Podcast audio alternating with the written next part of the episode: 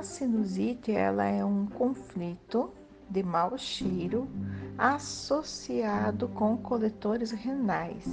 Então, quando a gente, quando uma pessoa tem sinusite, a gente diz que essa pessoa está em síndrome, está com um quadro de sinusite em síndrome.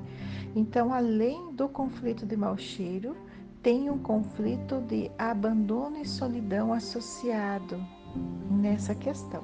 Aí é importante saber quando que iniciaram os quadros de sinusite, porque daí é a fase exudativa, né, da, da a fase de cura, na fase exudativa, quer dizer que a pessoa resolveu o conflito quando iniciaram as, as, os sintomas.